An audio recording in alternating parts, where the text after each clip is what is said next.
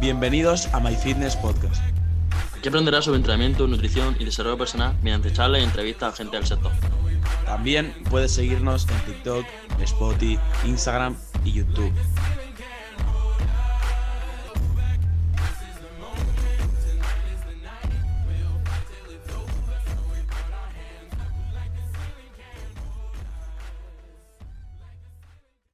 Bienvenidos a My Fitness Podcast, bienvenidos a un nuevo episodio, concretamente el segundo episodio de esta segunda temporada. Eh, y antes de empezar la entrevista, que como veis tenemos aquí a una invitada, eh, concretamente es nuestra primera chica que traemos en todo el podcast, que ya venía siendo hora y ya nos lo habíais comentado. Eh, pero bueno, os quería comentar una novedad antes de empezar con la entrevista y es que vamos a volver a retomar el hecho de subir un episodio, un podcast a la semana básicamente lo hemos estado pensando Alberto y yo y queremos premiar lo que viene siendo la, calidad antes de la cantidad. Y como vemos que las entrevistas es lo que más os gusta, es lo que más escucháis y lo que más mejor feedback nos dais, eh, pues vamos a intentar que el máximo número de podcasts posibles, de episodios posibles, sean entrevistas. Así que me dejo ya de rollos. Amira, preséntate un poco, una pequeña introducción para aquellas personas que aún no te conozcan y luego le empezamos a dar caña. Vale, perfecto. Eh, hola, soy Amira Blecua, soy atleta de powerlifting de altero, ahora mismo solo de altero porque la vida no da para más, y también entrenadora de fuerza. Y bueno, estoy súper contenta de estar aquí hoy. El placer es nuestro. Eh, Quería preguntarte lo primero de todo y, que siempre se lo preguntamos a las personas también a modo de introducción, un poco tus orígenes, un poco cómo te introduciste, como tú comentas ahora, el tema de la arterofilia, que ahora mismo estás más centrada en el power, pero cómo iniciaste la arterofilia y luego cómo transicionaste al power. Coméntanos un poco eso. Vale, eh, bueno, yo empecé un poco en el mundo del deporte en general, porque así deporte serio que he hecho en mi vida ha sido hípica, entonces pues de ahí al power hay un paso eh, básicamente tuve un parón muy grande en mi adolescencia y cuando empecé a entrenar empecé lo típico en el gimnasio, quería perder algo de peso, tal, y, empecé un poco por ahí y acabé en un gimnasio de CrossFit, cosa que me hizo transicionar a, hostia, eh, voy a empezar a competir en CrossFit, hice dos años de competición de CrossFit, no se me daba nada mal, pero sobre todo destacaba en la fuerza entonces, eh, después de dos años de CrossFit, dije, mira, es que yo estoy aquí porque me gusta la parte inicial de la sesión, que es cuando hago snatch, cuando hago peso muerto, pues ¿para qué voy a seguir con esto? Voy a probar a hacer solo fuerza. Y ahí fue básicamente mi transición a, hacer eh, super total, lo que era eh, alterofilia y powerlifting. Y mm, básicamente iba cambiando prioridades según la temporada, según la competición que me tocara. Y finalmente, pues el año pasado, mm, entre todo lo que pasó y, muchos otros factores que al final estudiando todo no me daba mm, del todo tiempo, además el altero pide mucho tiempo, eh, acabé fijándome solo en powerlifting y, y ya está. Así fue un poco... ¿Y bien, ¿Y bien qué te ha ido? no me ha ido mal. sí, y te queremos comentar un poco porque, bueno, ya has comentado un poco sobre cómo te fue, pero hace poco eh, competiste a nivel nacional y yo eh, quiero recordar como que tuviste algún tipo de problema, no sé si fue a última hora o al final de la planificación, pero bueno, pasaste de, una de lo que parecía a lo mejor que no iba a ser una buena competición a la que no sé si ha sido tu mejor, pero, bueno, comenta un poco cómo te fue y yo creo que bastante, bastante bien. Ah, vale, ok. Eh, básicamente, unas semanas antes de competir, hubo un tema con que una compi se subió de categoría, yo acabé bajando de categoría porque no nos gusta al final enfrentarnos dentro de una misma categoría. Entonces fue como, vale, pues mm, voy a bajar, no pasa nada, no es el fin del mundo. ¿Qué pasa? Que faltaban como cinco semanas para competir, tenía que bajar bastante porque mi plan era competir en 76, pasé a competir en 69 y fue un poco como, bueno, me he tirado aquí al vacío a ver cómo sale la cosa.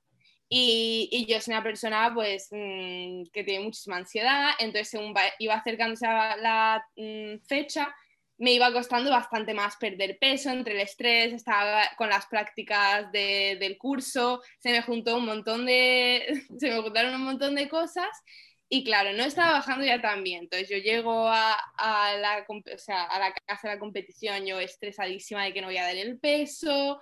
Estaba ya esa última semana en plan con una dieta súper baja en todo. Yo ya quería en plan de un humor de perro porque yo es que soy de comer, o sea que lo estaba pasando ya fatal.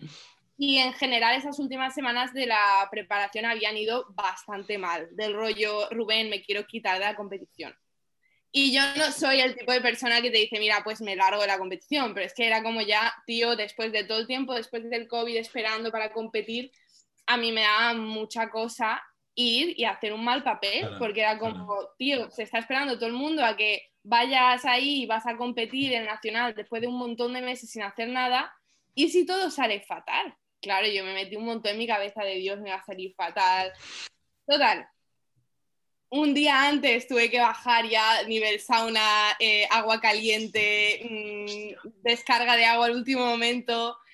Y, y, al final, por casualidades de la vida y por milagros, eh, yo además llegué a, a, la competición en plan bestia con el chándal de mi novio. Mi, mi novio mide 1,90, ¿vale? Larguísimo, con una sudadera puesta, en plan envuelta para sudar los últimos gramos que pudiese antes del pesaje y bueno, por, por suerte di 68 eh, punto, mm, creo que 4 o así.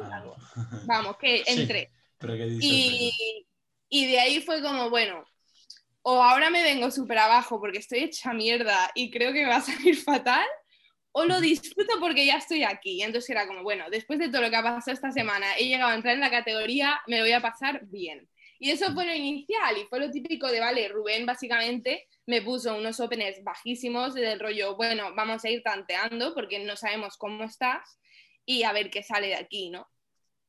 Y al final fue como opener de sentadilla, hostia, no estoy mal, ya estaba calentando y yo miraba a Rubén y le decía, hostia, igual no estoy tan mal, ¿sabes? Y Rubén, en plan, que no se lo veía venir, me dice, ¿cómo vas a levantar mejor que estas tres semanas anteriores y llevas como deshidratadísima, como un poquito sí, comida y todo? Y, y, fue como, ok, la sentadilla salió bien, saqué 160, llevaba bastante sin sacarlos así de bien. Mm, la banca es lo mío, me gusta mucho además. Empezó a subir, saqué los 106, digo, joder, sí, sí, sí, una locura. ¿qué, ¿Qué está pasando? Y ya vino el muerto, y el muerto yo era como, ok, este es mi movimiento, o sea, si, si algo tengo que hacer, lo tengo que hacer ahora, porque además Eva está fortísima, o sea, era Eva y yo ahí y a, kilos, era brutal, en plan, la banca, 106, 106 y medio. Y yo digo, tengo que, tengo que salvar el muerto porque si no estoy fuera, ¿no? Y, y, fue eso, opener, segundo intento y de repente me dice Rubén, tenemos que meter 196 y los tienes que sacar. Y yo en plan, o sea, tío, que hace una semana fallé 170 de, de la típica serie de ondulación, yo diciendo que no se me levantó del suelo, o sea, que yo estaba muerta, yo pensando, bueno, no pasa nada, en plan, lo tengo que dar todo, entonces yo nada más visualizando el peso muerto, visualizando el peso muerto, fue salir a tarima, me acuerdo que Rubén me dijo, esto lo sacas o estamos fuera. Y yo entré, además, súper confiada, como la que está en una simulación, me coloco, levanto el peso muerto y ahí tuve un momento de decir, esto no ha podido pasar así, porque además yo creo que Mm, la semana pasada sí han sido lo más rápido que me ha salido ese número, pero lo que me salió en competición no me había salido así nunca. O sea, yo vi la cara de Rubén, dije, hostia, lo he hecho, hostia, lo he hecho. Yo pensando, a ver si me van a dar un muro por alguna cosa, pero es que salió tan bien que yo no me lo creía. Bajé la barra, vuelvo, veo que me han dado válida, digo, ya está, en plan, estoy dentro. ¿Qué ha pasado? Acabo de ganar mi categoría, me quiero. En plan, yo no me lo creía. Yo tuve un rato que era como, esto no puede haber pasado. Pero bueno, fue, fue, hubo muchos bachecitos en esa preparación, la verdad. Contra todo pronóstico, sacaste lo que, vamos, lo que no se esperaba ni tu propio entrenador, o sea, fue bastante... Y Rubén, Rubén me lo dijo, no lo entiendo, en plan, no lo entiendo. Y hay mucha gente que ese día vino y me dijo, mira, sinceramente, en plan, tú me caes genial, pero yo no daba un duro por ti. me vio el mensaje, tío, yo entré ahí en plan roja, con toda la ropa en plan súper grande, con una cara de muerta, porque además yo soy la típica que va al pesaje ahí ya toda red y tal, y tenía una cara fatal. Yo terminé el mensaje y dije, Rubén, mira, me voy a duchar, me voy a cambiar, porque mm, si no, no me voy a meter en la zona fui, volví y Rubén ya me vio la cara y él sabe, él cuando me ve, en plan, yo vivo aquí en Huelva, bueno, para el que no conozca, eh, yo vivo en la ciudad de mi entrenador, me mudé aquí para entrenar con él y entonces él entrena conmigo, mmm, si no todos los días, casi todos los días. Y él ya cuando me ve entrar por la puerta tiene muchas indicaciones de cómo me va a ir el día, además a mí se me nota mucho. Y ya ahí empezó a tener esa sensación, pero él no me quiso forzar hasta que ya supo que estaba bien. Y la verdad ha sido como la típica competición eh, que tú crees que todo va a ir mal y, al final te lo acabas pasando bien. Y yo diría que hasta ha sido mi mejor competición. A nivel de, concentración eh, ha sido brutal y, y salí de esa competición muy, muy animada para las siguientes. Es que la cosa es que después de todo lo que has contado que te pasó a nivel ya más físico, si no dabas tu 100% mental, psicológico, eso no subía, o sea, ni el peso muerto, ni la banca, ni la sentadilla. Quiero decir que era dar eso o, te, quedabas, o te quedabas ahí, claro. Sí, sí. Claro. Sí, o sea, al final fue un poco un momento de decir, bueno, mira, me voy a poner mi música y, y ya lo que pasa, pasa y yo soy una persona que se pone muchísima presión. Entonces yo creo que justamente el pensar, bueno, igual me va mal y no puedo hacer nada más, eh, fue literalmente lo típico del que piensas en lo peor y dices, bueno, lo peor sería tan malo y después ya te lo pasas bien. Para mí fue una manera de soltar, en plan, el hecho de pensar, joder, la gente se va a reír de mí si sale mal. Porque yo era lo que se repetía en mi cabeza, era ese, ese rollo. Y después fue como, tío, en plan, creo que nunca he creído en mí tanto saliendo a un peso muerto desnutrida, ¿sabes? claro, claro. No, no, sí, ahí aparte de salir campeona de España, seguro que, seguro que sacaste con, saliste con muchísimos aprendizajes, mucho más reforzada en todos los niveles, en todos los aspectos. Total, total, porque hmm. yo suelo ser muy crítica además de mi, de mi rendimiento. Sí, mucho, demasiado a veces, que Rubén me dice, mira, ya vale, ¿sabes? Pero yo del europeo, que llegué cuarta a un europeo, salí llorando que obviamente lo del muerto para mí fue muy heavy, me dieron duro los, el segundo y el tercer muerto, mm, perdí varias medallas con eso, pero ah, que yo salí llorando de mi primer internacional porque pensé que no había dado el papel que yo quería haber dado. Y cuéntanos un poco eh, la transición hacia el europeo, cómo, cómo fue. O sea, ganaste, fuiste la campeona de España y luego el tema europeo, cómo planteasteis un poco la planificación y cómo te fue en la propia competición. Cuéntanos un poquillo. Pues mira, eh, realmente en, la competición previa, que fue el junior, si no me equivoco, sí.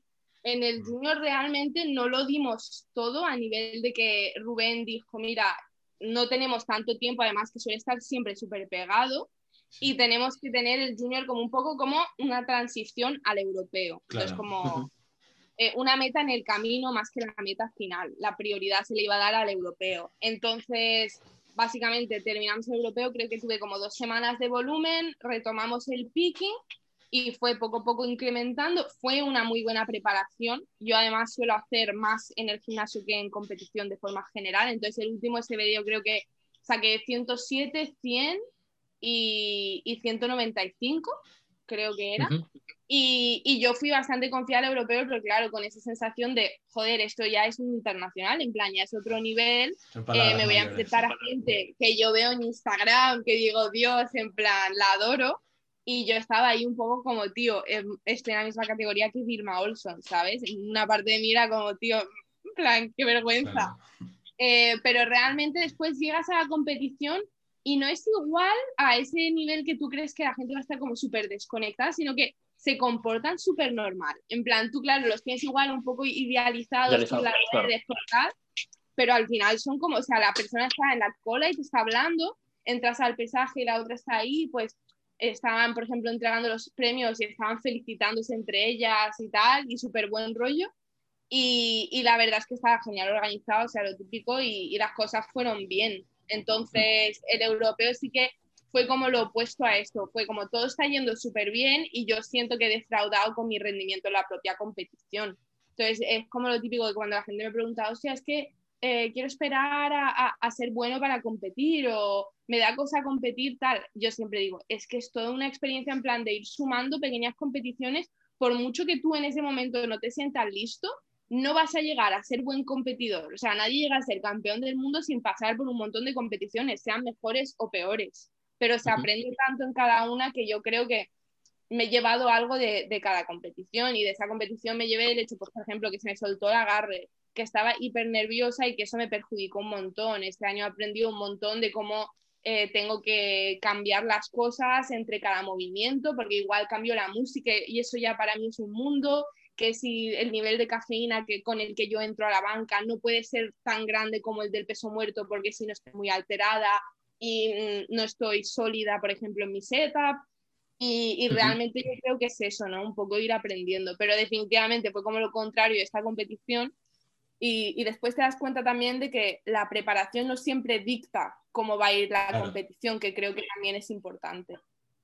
Claro. De hecho, es que eh, Víctor Vázquez, cuando, cuando vino, bueno, también grabamos un poco con él y también comentó mucho esto, lo de que pasa un campeón del mundo, un campeón de España, lo que tú quieras ser, al fin y al cabo tienes que pasar por competiciones mejores, peores, y por eso anima mucho, por lo menos, o desde el equipo de RV, o por lo menos él solo, él anima mucho a competir y demás. Y también te quiero comentar un poco, porque ha estado ahora mismo eres campeona de menos 69 y demás, y ahora supongo que tendrás nuevos objetivos, ¿no? Nuevos campeonatos y nuevas marcas a ti. ¿Puedes comentar un poco qué, qué, quieres hacer ahora dentro de no mucho? Que vamos, ya sabes un poco. Y, para que comente a la gente que nos escuche. Vale, pues ahora mismo tengo cinco semanas hasta el Mundial. Es mi primer Mundial, mi segundo internacional, que, que la verdad estoy ilusionadísima, nerviosa, pero ilusionadísima.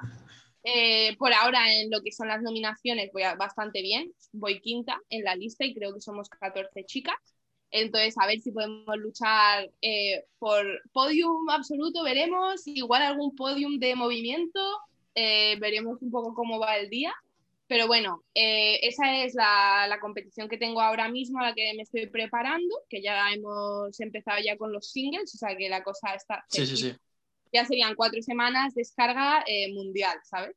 Y la siguiente ya sería el europeo en, diciembre, en la que también competiré en 69 y ya de ahí para arriba eh, me ilusionaría ya subir, porque el cuerpo ya quiere, quiere subir. Yo tiendo a pesar 73, 74 kilos en general ahora mismo. y de hecho he visto alguna, alguna single en Instagram que subiste hace no mucho, creo que fue single de 160 también en sentería, puede ser, ¿no? Que bueno, que yo lo vi súper ultra sólido, la verdad, una locura. Y fue lo mismo que tiraste en competición y vamos, bastante, bastante bien. Por lo, ya, como tú dices, cinco semanas de competición, vamos, pinta, pinta de loco parece ser. Espero, espero que sí. Sí, sí, aguantan los dolores como siempre, pues espero que salga buena competición y, y que al final eh, estoy súper bien acompañada. O sea, yo me siento súper bien acompañada por mi equipo obviamente a nivel de entrenamiento, pero por mi nutricionista ahora mismo, eh, por mi psicólogo que es Ángel y mi nutri que es eh, Aritz. Son brutales, están súper conmigo en todo y yo en general dependo mucho de mi alrededor en ese sentido y me viene muy bien tener ese apoyo continuo y que al final no me sientas sola en algo, porque bueno, ha habido semanas malas también, ¿no? Cuando estás bajando de peso y quieres rendir y te empiezas a agobiar y... Claro Claro. Si el entorno, el entorno ya de normal eh, tiene bastante impacto en nosotros, en nuestro rendimiento y en nuestro día a día en general, imagínate a estos niveles cuando te estás preparando para un mundial. Y yo lo que te, lo que te quería comentar también en relación con el entorno, que no qué se siente, sino cómo es eh, trabajar con Rubén, porque comentas que es tu entrenador. Un poco desde cuándo llevas trabajando con Rubén, también nos gustaría saber eh, un poco cuál fue el punto de inflexión por el cual, por qué empezaste a trabajar con él, por qué lo seleccionaste como dijiste, este va a ser mi entrenador, este me va a llevar a mi objetivo. Un poco como, cuéntanos un poco eso. Pues esta es buena, porque en verdad Rubén me vino buscando a mí. Entonces, eso para mí es como, oh. no, pero eh, la realidad es que a mí me llevaba un entrenador conocido de Rubén eh, cuando yo vivía en Barcelona. O sea, yo empecé con Rubén hará ahora tres años. Hizo tres años en mayo. Y, básicamente yo empecé con él porque Rubén se enteró de que yo quería dejar el powerlifting y me iba a centrar en altero. Y Rubén se enteró de eso, le dio un ataquito y dijo, no hay manera. Y entonces él, sin conocerme de nada, me escribió y me dijo, hola, mira, mira, no quiero intervenir en tus decisiones, etc., pero me gustaría proponerte algo. Y, y fue, fue ese verano, o sea, fue el verano que yo me iba de Barcelona que justamente era como un punto en mi vida que era como, no sé dónde voy a acabar el año que viene porque indecisa se nace y quería dejar, estaba estudiando la carrera de CAFID en ese momento, pero en catalán no era un buen momento a nivel personal para mí y me quería ir de Barcelona. Y pues una cosa lleva a la otra, me empieza a llevar Rubén, unos meses más tarde me vengo aquí a Huelva de vacaciones, me quedo una semana y un día así, antes de irme, digo, sí, sí me mudo a Huelva. Y dos meses más tarde estaba viviendo aquí. o sea que, bueno, ha, sido así, pero, pero sí, con Rubén empecé ahora unos tres años. En el momento me llevaba él con David Nicole, que era mi entrenador de altero, y se han coordinado hasta el año pasado, que es cuando me fijé un poco más en el powerlifting, dejé de lado la alterofilia. Hmm. Entonces, ha sido, ha sido así. O sea, sí. David Nicole, también, vamos, me suena a mí, eh, ¿Nicole también es preparado de RV o me equivoco? bueno, y tú también, claro. Eso te quiero, te quiero también comentar yo. O sea que pasaste a lo mejor de ser atleta a ahora ser preparadora también de RV y nos gustaría también, porque sé que eh, pues tú también lo sabrás, que, que, hay muchas chicas que quieren empezar o en el power o simplemente hacer eh, deporte de fuerza y demás. Y nos gustaría, por ejemplo, que diese o algún consejo o tu experiencia de cómo empezar siendo chica en algún tipo de deporte de fuerza, porque si es verdad, ¿no? Que tienden a pensar, joder, no sé qué, hombre, o quizás que se van a poner como lo típico, no me voy a poner muy grande, no me va a gustar. Y nos gustaría que comentases un poquillo tú eh, sobre esto, sobre tu experiencia y a las chicas que quieran empezar, ¿qué, qué, qué podría decir tú? A ver, pues lo primero, yo entré de entrenadora, realmente Rubén no hace nada por casualidad.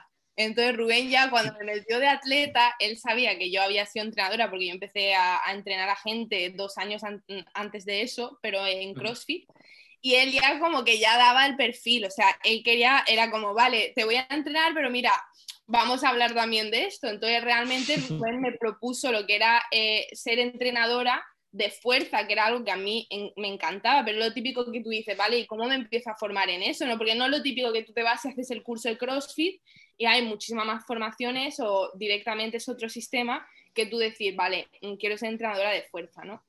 Entonces, eh, él empezó básicamente a formarme, empecé como tipo mentorship con él y con Víctor, y fue como, hostia, pues mm, empecé a llevar atletas y, aquí sigo, ¿no? Entonces tan mal no me irá.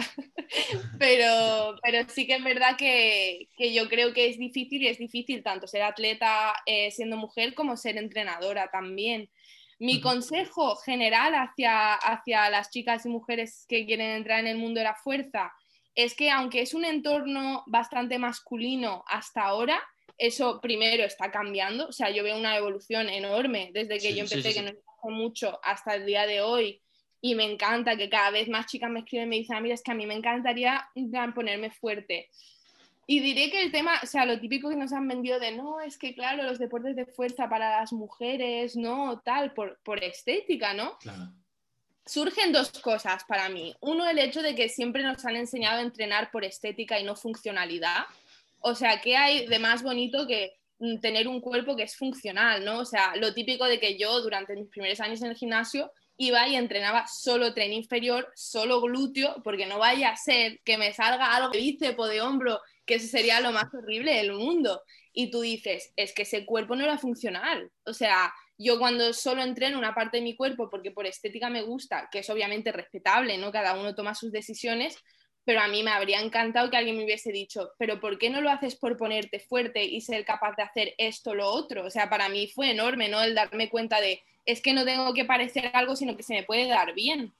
Entonces, para mí eso fue un, punto de inflexión súper grande. Y después diré eh, que como es lógico, una mujer que entrena fuerza o que entrena su cuerpo para mm, mejorar en cualquier capacidad, es lógico que su cuerpo se adapte a ello. O sea que yo cuando alguien me dice, en plan, es que no me quiero poner grande, obviamente no es tan fácil, porque bien que cuesta. Pero también me gusta decir, es que ¿qué sería lo malo de tener un brazo algo más grande, una pata más fuerte? Porque es que nos han vendido que es lo peor, pero realmente es igual de respetable que un tío que está fuerte, ¿no? Y mola un montón. Entonces yo creo que es, como todo, ¿no? Al final por lo que nos rodea y la imagen que podemos tener de la belleza y la estética femenina es algo que nos choca, porque es algo que no somos tendentes a ver ni en las redes, ni en películas, no hay representación de mujeres fuertes como tal, es algo que ahora pues está cambiando poco a poco, pero a mí fue, o sea, algo que me vino genial fue, gracias a las redes yo descubrí a un montón de chicas que estaban fuertes, porque yo en ese momento vivía en Egipto, conocía a cuatro chicas que entrenaban fuerza y no me veía reflejada. Y de repente fui como, hostia, mira, esta cuenta de una americana que está súper fuerte y tal. Y dije, pues yo también podría, ¿no? Entonces yo siempre digo que yo creo que las referentes son algo crucial y que por eso también creo que poco a poco hay más chicas en este deporte, pero que además que son súper capaces, que son mucho más capaces de lo que creen, porque yo creo que es algo que eso repito como entrenadora constantemente, el hecho de creer en nosotras y decir, vale, mm, empecé hace poco tal, no me veía capaz de hacer esto, pero mira, es que en dos meses he sacado, por ejemplo, las tres cifras en peso muerto y hay más que voy a sacar, ¿no? Entonces yo destacaría eso. Sí, que yo creo que al final es más la confianza eh, de ellas mismas, pero básicamente porque no la tienen, pero por, por el qué dirán y por, lo, y por lo mal que ellos se pueden sentir, pues como por lo que van a decir, de que no me gusta cómo estás y estéticamente y lo que tú has comentado, que al final mm, yo creo, en mi opinión, que es mientras tú tengas, mientras tú cuides tu salud, eh, tú te puedes enfocar en, dentro de lo que es el mundo de entrenamiento con cargas, es a lo que nos dedicamos aquí, los que estamos hablando y lo que nos, a lo que nos gusta. Em, pues yo creo que cada uno puede elegir su camino. Quiero decir que es igual de válido una persona que se enfoque, en este caso una mujer que se enfoque a la estética, que a la fuerza, que si simplemente entrena para estar bien en salud en general y quiere realizar pues, distintas actividades en su día a día correctamente. O sea, yo creo que al final todo es válido y es lo que tú comentas, que, cada vez hay más chicas, hay más mujeres que se atreven a hacerlo porque es que no, no tienen nada de malo y cada vez se abren más puertas y que esto va creciendo. Quiero decir que. Claro, y es que. Sí, sí, y por ejemplo, yo que. Yo vengo, por ejemplo, que bueno, eh, a mí no sé si os habla, pero por ejemplo, yo vengo de, de practicar durante mucho tiempo calistenia y es verdad que es que, como tú dices, que cada vez, tanto en calistenia como en power, también lo comentamos con Víctor, que en este campeonato nacional el nivel de powerlifting femenino ha subido bastante, han, ido muchísimas más, más chicas. Y no solo en eso, sino que, por ejemplo, en deporte de fuerza, como puede ser también, por ejemplo, la calistenia. Yo me acuerdo que hace tres años en bueno, tres años, no, dos, 2019, si no me equivoco, antes de, del COVID, eh, en una competición de chicas, me acuerdo que los estándares estaban muchísimo más bajos. Este año, que había una, hace no mucho una competición aquí cerca de, de donde yo vivo, eh, bueno, ha sido una locura. O sea, una chica ha roto un récord y ya todas las chicas detrás han ido a romper el mismo récord. Es decir, antes algo que tú pensabas, decía, esto no lo puede hacer una chica, que yo también lo decía, de hecho, no puedo mentir porque yo antes decía, tal cosa no lo puede decir no, no, lo va a hacer una chica porque es físicamente imposible. De repente te viene una chica que, tú conoces, te hace ese red, te lo hace, te lo rompe, y vienen tres chicas más que te lo vuelven a romper, y parece que es que es lo que tú comentabas, Nico, que es más a nivel mental, sí, sí. de decir, no puedo hacerlo, y cuando una chica ya lo hace, ya parece que, que no es tan difícil, ¿no? No sé cómo, cómo veremos sobre todo. Eso es. O sea, es algo que vemos no, comenta, comenta perdón, eh, con el peso muerto, por ejemplo, los 200 en peso muerto era un número que parecía lejanísimo. A día de hoy somos varias las que ya tienen los 200 en peso muerto y más que los van a superar. y yo creo que al final lo que dicen, ¿no? Es un poco el, mm, esa duda propia de es que no voy a poder hacer ese número porque no he visto a otra hacerlo, pero además lo que se ve reflejado por tu entorno que te dice, no, es que las chicas no pueden hacer eso, ¿no? Eso al final retroalimenta lo que tú piensas internamente. Entonces yo creo que tenemos que cambiar también nuestras ideas sobre las capacidades femeninas, que al final lo de sexo débil es una shit, eso lo sabemos todos, y que, y que hay muchísimas capacidades que están todavía por, por, descubrir. O sea, mm, es como constantemente cuando nosotros vemos los medios que hablan de deporte femenino, se tiende a comparar mucho con el masculino, en plan, esta corredora es la Usain Bolt de las mujeres. Y dices, bien, pero esta corredora no es Usain Bolt, o sea, ha hecho un récord propio, está fortísima y realmente tira por otro lado completamente, ¿no? El mm. hecho de, vale, ella es sus logros y es que va a haber cinco o seis chicas que van a verle y van a decir, yo también quiero. Yo creo que ahí está la cosa. Ahí, está, yo, creo que ahí está la clave y es lo que ha comentado Alberto y tú, Amira, lo has comentado previamente, es el tema de eh, la autolimitación, en este caso más acentúa en, el, mundo del entrenamiento en cuanto a las chicas, eh, pues, pues, por eso mismo, ¿no? Porque la fuerza está ahí la fuerza se tiene y muchas veces es mentalmente, psicológicamente lo que no te deja llegar a alcanzar ese objetivo. Y, el hecho de no comparar entre, ahora has puesto tú el ejemplo de X corredora con, con Usain Bolt, yo creo que cada uno tiene sus capacidades, cada uno tiene sus límites y el objetivo de cada uno, independientemente si eres hombre o mujer, es dar lo mejor de ti mismo y, ser tu mejor versión en, en, todos los aspectos. En este caso, en el deporte, intentar tú hacer lo mejor posible. Y es que esto puedes tirar 200, 220 o lo que sea. O sea, quiero decir. Pero es que esto tenía un nombre, no me acuerdo el nombre, de, era un efecto de no sé qué. Y yo, de hecho, lo recuerdo que al parecer, esto también pasó con, el, con escalar Everest, que al parecer, cuando lo escaló una persona, lo escalaron ese mismo año o el siguiente, creo que cinco o seis personas más, cuando antes parecía imposible. Y lo mismo que antes, también lo comentó, no sé si, no fue, si fue, no sé si fue en nuestro podcast o en otro podcast, lo escuché o a Víctor o a Rubén, eh, diciendo que antes, por ejemplo, los 300 de ahora son como los, los antiguos 200. Antes, sí, por ejemplo, Víctor, Víctor lo dijo. eh, sí, ¿no? Eh, no lo recordaba en qué época fue, pero me sonaba a mí algo de eso. Y es que, o sea, ahora hay gente como Joan, que está luchando o está tirando eh, pesos muy cercanos a los 400. Que sí, que ya cada uno opina lo que quiera sobre Joan, eso es diferente. Pero yo, por ejemplo, eh, antes los, ahora 300 no va mal porque 300 es una locura y yo ni coña los tengo. Pero an- antes los 300 era algo que se veía inalcanzable. Que lo- yo me acuerdo, la primera persona que vi tirando 300 fue Joan, eh, cuando yo estaba, vamos, empezando, y decía, madre mía, 300 kilos, esto es una locura. Y ahora te tiran 300 en competición, sin extra, te tiran en 300. te- esto es gente, bueno, de IPF y de gente, bueno, digamos, latino. Y Sí. es, una, o sea, es una barbaridad. A mí esto me parece eh, Sí. que el deporte sigue creciendo de generación tras generación, no solo ya de edad, sino gente que, que empieza nueva, como que se lo va tomando más en serio y no sé, es como que todo lo que nosotros pensamos que antes era muy difícil, viene alguien y lo revienta. Ahora, por ejemplo, a Mira, con los 200, o que a lo mejor no sé, no sé tú cómo te planteaste para llegar a los 200, pero seguramente en tu inicio dudo que pensase en algún momento que iba a tirar 200 kilos en peso muerto. Cero, cero. Yo, yo Claro. ese número directamente era como, bueno, no sé, ¿sabes? Yo igual pensaba en los 150, ¿no? Cuando empecé. Después era como, bueno, 180. Y después era como, hostia, Claro. ahora va llegando ya, ¿sabes? Es un número potente, tú Da lo ves sí, sí, sí, da, angustia. Da Y da angustia, da angustia. Y cuando lo saqué fue como, hostia, 200 kilos. En ¿Lo he pisado bien?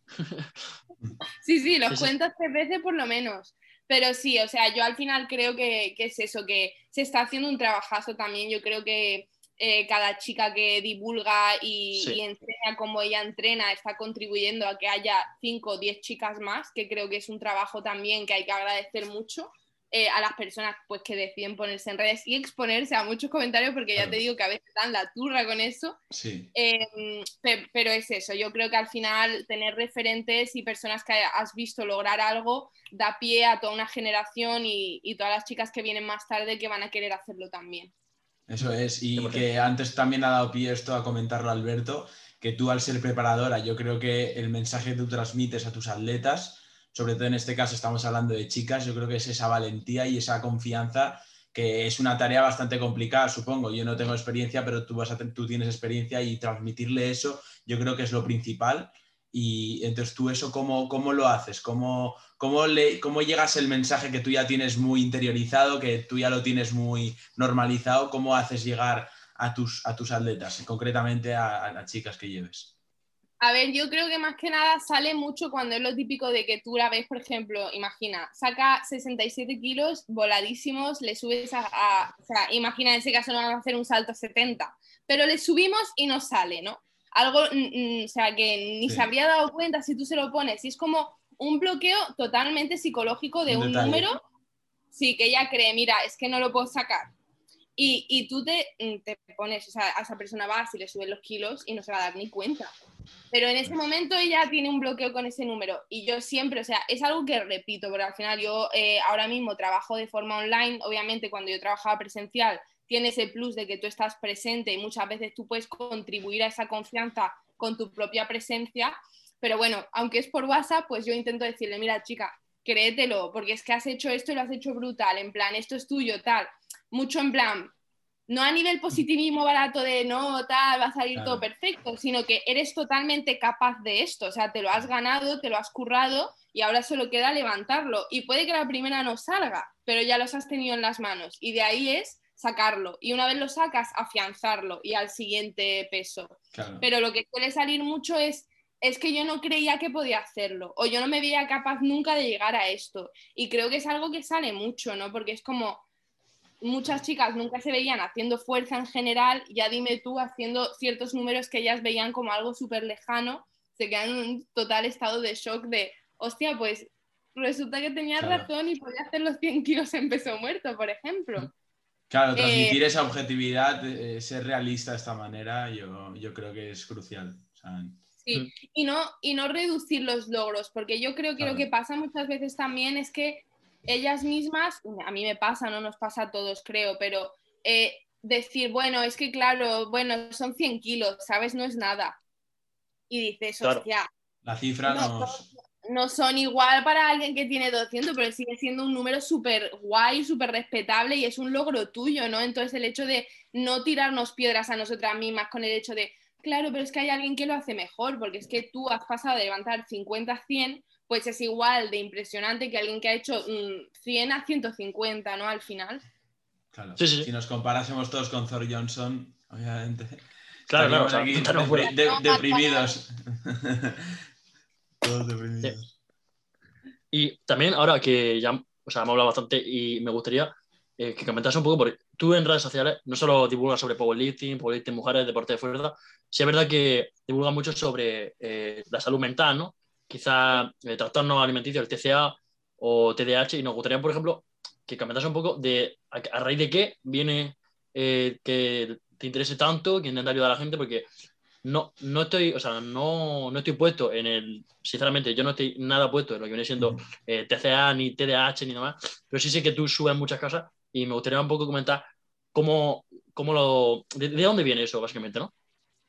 Eh, vale, yo antes de entrar en el Power padecí un TCA eh, en mi adolescencia, entonces realmente eh, una de las razones por las que yo acabé entrando en un gimnasio y decidiendo entrenar fuerza fue realmente eso y fue algo que para mí fue súper clave en mi recuperación a nivel de eso, separarme un poco de lo que es mi cuerpo y cómo me presento al mundo y pasar a, lo que era en ese momento pues mis capacidades, ¿no? Y entrenar habilidades y ser consciente de que yo no estaba en este mundo para, para hacer un cuerpo, ¿no? Sino que estaba en este mundo pues para hacer cosas que tenían nada que ver con, con mi físico. Entonces para mí fue súper importante el hecho de empezar a levantar y verme capaz de muchas cosas eh, y creer realmente que yo era capaz de ellas. Entonces yo siempre intenté hablar de ello como algo de que yo recomendaría a todo el mundo hacer fuerza, pero sobre todo a las mujeres. Entonces, ahí empezó un poco mi tema de querer hablar un poco pues del deporte como vía de mm, recuperación en este caso, pero también como algo que eh, podía mejorar nuestra relación con nosotras mismas.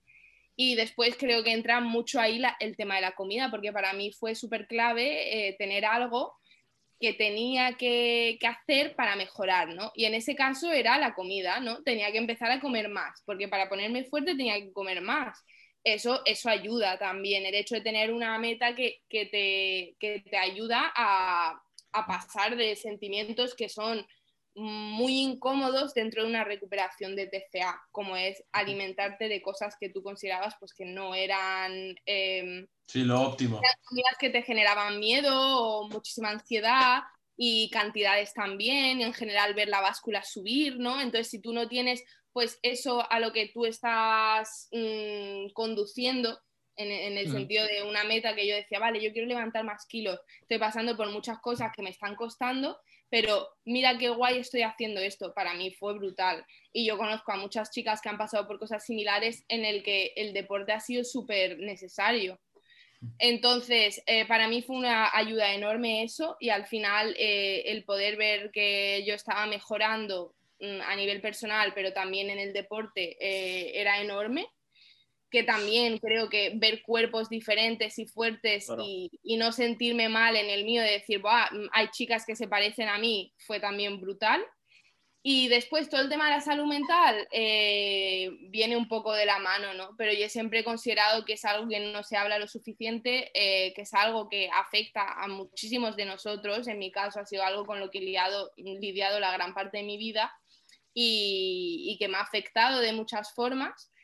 Y ya este año, pues eh, cuando tuve el diagnóstico de TDAH, me di cuenta de, la gran diferencia que había a nivel de diagnóstico en mujeres y hombres, porque los estudios se hacían mayoritariamente eh, en hombres y no en mujeres, y los síntomas no eran iguales por cómo nos socializamos y en general cómo nos presentamos al mundo. Igual ciertos comportamientos en hombres serían considerados más normales que en mujeres, o en mujeres se presentaba totalmente diferente y no se reconocía porque los test estaban eh, hechos normalmente para chicos. Entonces, era como, ok, ¿yo qué puedo hacer por esto? Claro, yo no soy psicóloga, ¿no? Entonces, lo máximo que yo podía hacer es hablar un poco de mi caso personal, igual que hago con cualquier otro problema de salud mental o en el caso del TCA, porque yo no soy profesional de psicología, pero simplemente hablando de mi caso, me gusta pensar que aunque yo no pueda tratar a nadie ni mejorar mágicamente nada, sí puedo contribuir a que alguien identifique algún, eh, alguna cosa que está haciendo, algún comportamiento, que busque ayuda ya más allá de ahí, porque igual se siente identificado con algo que yo estoy diciendo. Entonces siempre pienso que es importante la divulgación en redes, pero no va a reemplazar nunca ni un tratamiento ni una recuperación que tú puedas hacer con un profesional. Lo que sí puede hacer es que eh, tú encuentres pequeñas herramientas, que te guíes, que te recomienden un profesional o que simplemente te des cuenta de un comportamiento que tú estás teniendo que está siendo nocivo o peligroso. Y creo que muchas veces se blanquea mucho, sobre todo en el mundo del fitness, muchos eh, comportamientos que son súper peligrosos a nivel de alimentación y a nivel de compensación con el ejercicio. Y es que cuántas veces he entrado yo en Instagram y he visto, eh, claro, es que hoy estoy haciendo cardio, eh, ah. porque ayer fui a comer una pizza, hoy estoy haciendo ayuno y se considera algo totalmente normal y tú dices, chicos, ¿a dónde estamos llegando? O el hecho de, no, es que claro, yo no puedo comer esto porque esto es malo. Entonces creo que hay muchas cosas que mm, hemos normalizado mucho decir así al, que cualquiera lo pueda leer. Estamos hablando de personas con muchísimos seguidores y muchísima gente detrás que está viendo algo repetitivamente que si lo empieza a usar también se puede convertir en algo muy peligroso, que fue mi caso, por ejemplo, con el real fooding. Entonces, yo estoy bastante en contra de los extremos de forma general. Y, básicamente de ahí nació un poco mis ganas. Pero bueno, yo he sido siempre alguien que le gusta mucho eh, hablar en general y compartir.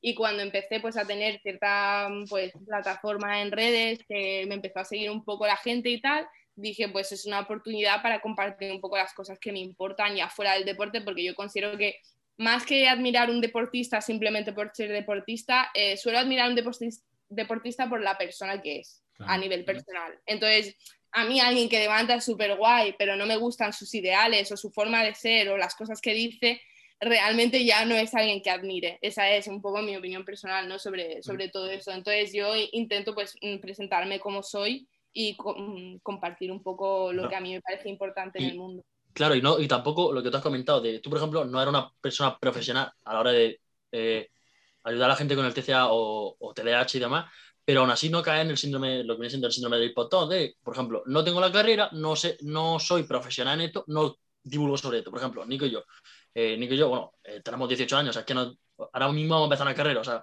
si dijésemos, bueno, cuando tengamos la carrera, empezamos con el podcast, empezamos a divulgar sobre el entrenamiento, por poco que sea, ya vaya ayudando a gente, es decir, gente que a lo mejor pues no se interesaba pues, por la sentadilla y de repente ve a Mira eh, haciendo una sentadilla o me ve a mí haciendo una sentadilla y dice, hostia, no sé qué, te pregunta y tú le puedes ayudar un poco. No, seguramente no sea la persona que más le va a ayudar porque para eso están los profesionales, para eso está la gente que se dedica a ello 100%. Pero gente que, por ejemplo, nosotros, que tenemos un podcast, traemos gente que de verdad se dedica a ello, como tú, como Víctor, como Rubén, como quien sea. Eh, al traerlo aquí, aunque nosotros no seamos personas profesionales, no, no tengamos el mismo conocimiento que a lo mejor vosotros, eh, nosotros podemos ser como una especie de plataforma para gente que nos conoce y si quiere y se empieza a interesar por el deporte. Y a lo mejor gente que nos conoce a nosotros y no a vosotros, hace que a través de nosotros, eh, que no somos profesionales, se vayan interesando y luego puedan cambiar su estilo de vida radicalmente. O sea, no tienes por qué ser eh, ya graduado en CAFID ni licenciado en nutrición y dietética para empezar a divulgar.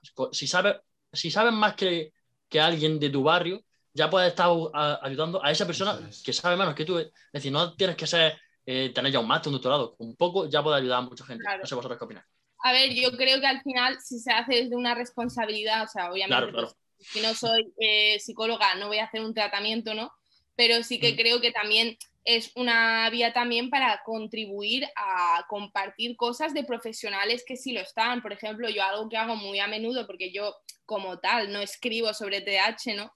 Eh, podría escribir sobre mi propia experiencia, pero lo que hice, por ejemplo, hace poco es hacer un post colaborativo con una psicóloga hablando mm, del TDAH en general en mujeres y contribuyendo lo que era mi caso, para decir, vale, este es un sujeto ¿no? dentro de lo que está explicando ella, o compartir muchas publicaciones de profesionales que sí eh, trabajan en recuperación de trastornos alimenticios. Entonces, yo también mm, considero que si tú tienes cierta plataforma y no te sientes habilitado para hablar de cosas, como estáis haciendo vosotros aquí con el podcast, puedes dar pie a eso, a que divulgues contenido de otras personas en plan compartiéndolo, no escribiéndolo tú mismo, sino simplemente con compartir ya esas, imagina, mil personas que te están siguiendo, igual 100 han entrado en el perfil de esa persona y la han seguido y han aprendido tres cosas sobre psicología. ya es algo, en mi opinión. Claro, o sea, es. creo que tú también estás contribuyendo mucho. Claro. Sí, Sí, contribuir mediante experiencia y conocimientos, aunque esos conocimientos sean mínimos, como ha dicho Alberto, si ya sabes más una persona de tu barrio, es que ya estás contribuyendo a algo, quiero decir. Yo también me siento muy identificado con lo que habéis comentado, eh, lo que habéis estado charlando ahora, y al final empecé con, redes, con las redes sociales, con Instagram concretamente, empecé con 16 años, y es que, vamos, o sea, eh, a día de hoy tampoco es que tenga unos niveles de masa muscular ni llegan a ser decentes, obviamente, porque aún no me ha dado el tiempo y soy joven aún, aunque estamos viendo que con nuestra edad hay bicharracos por ahí, pero bueno, em, con 16 años, ¿quién me iba a ver a mí? ¿Quién, quién iba a ser yo? Mucha gente diría para dar consejos y para, para explicar qué hago en mi día a día. Pues bueno, es algo que hacía porque yo consideraba que ayudaba a los demás por muy mínimo que sea y aunque mi experiencia sea humilde en ese entonces, aunque a día de hoy también la sigue siendo, pero vamos, que mi objetivo desde entonces y a día de hoy también ha sido contribuir e intentar ayudar a la gente por poco que sea. Y es que al final, compartiendo ya lo que haces en tu día a día, lo que haces tú, cómo lo aplicas, lo que te funciona, lo que no, esto trasladado al mundo del entrenamiento, pues eh, con que se lo lleve la gente y lo pueda aplicar a su propio entrenamiento y vea lo que también lo que le funciona o no, ver las justificaciones que hay detrás, lo que tú comentas, en mi caso ya digo, Instagram, otras redes sociales, Alberto igual, por aquí, por el podcast, es un poco lo que tratamos de hacer y, y también es como haces tú, Amira, que ya te digo, es lo que he dicho al principio, con conocimientos y experiencia, yo creo que eso es la clave y lo que se puede llevar la gente. Entonces, si no, no tienes nada más que añadir, vamos a acabar por aquí la entrevista. Yo añadiría solo que todo el mundo entrene fuerza, que es un regalo del mundo y ya estaría. Y a ponerse eh, fuerte. Eso es, eso es, gran mensaje. Pues muchísimas gracias, Amira. Eh, de verdad, yo creo que queda una entrevista muy chula. Eh, como he dicho al principio, ya era hora que, tra- que trajésemos aquí a alguna mujer. Y, y bueno, que seas tú la primera ha sido brutal. Y nada, Alberto, tú tampoco, si no quieres añadir nada. Yo ya, es que hemos, hemos hablado de todo. Me ha encantado, la verdad. Me lo he pasado como un niño. Así que de puta Sí. madre. Y el hecho que tengamos, que no tengamos límite de tiempo, que esto la gente no lo sabe, antes teníamos límite de tiempo, pero ahora hemos comprado el Zoom Premium, eso no estresa tanto, que antes salía el cronómetro, antes Sí, sí, salía sí, el sí. cronómetro 10 minutos y ponía nervioso. Ya, ya, estaba- ya estábamos aquí. Estaba diciendo. Pero bueno, Ahora ya estamos libres. Pues Entonces, espero sí, que traigáis muchas más chicas al podcast. sí, sí. sí, Os Intentaremos traer con más frecuencia a más chicas al podcast y nada, chicos y chicas, espero que os haya gustado. Eh, tenéis el Instagram de Amira justo debajo, como si lo estáis viendo por YouTube, si lo estáis escuchando por Spotify, eh, pues los dejaremos también por la descripción, así que ya sabéis por dónde contactar o por dónde seguirla y por dónde ver lo que sube. Y en nuestro, pues, por nuestra parte, vamos a acabar por aquí el episodio. Un saludo, hasta la próxima, adiós.